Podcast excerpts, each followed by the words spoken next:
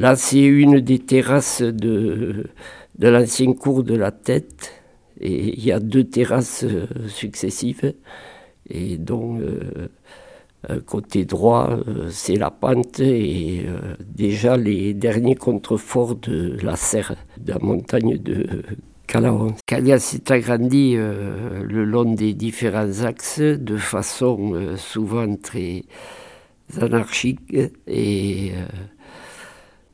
euh, Caliac était une commune agricole euh, qui, jusqu'à la dernière guerre mondiale, pouvait se suffire à elle-même, euh, n'a plus aujourd'hui pratiquement aucune terre cultivable. toutes les terres arrosables ont été construites.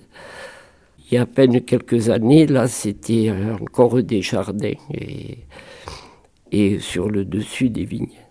Je revois toujours les, paysages autrefois, du temps où j'étais jeune, et à la place de ça, il y avait euh, des vignes.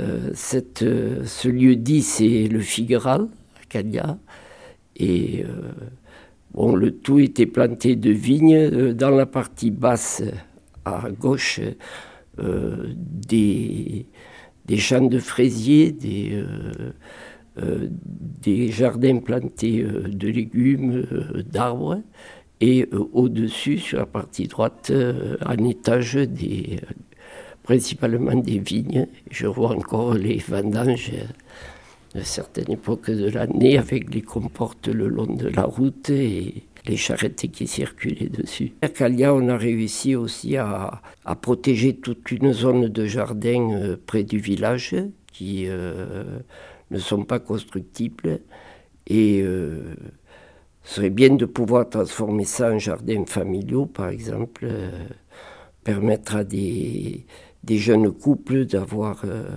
leur jardin quand ils s'installent au village.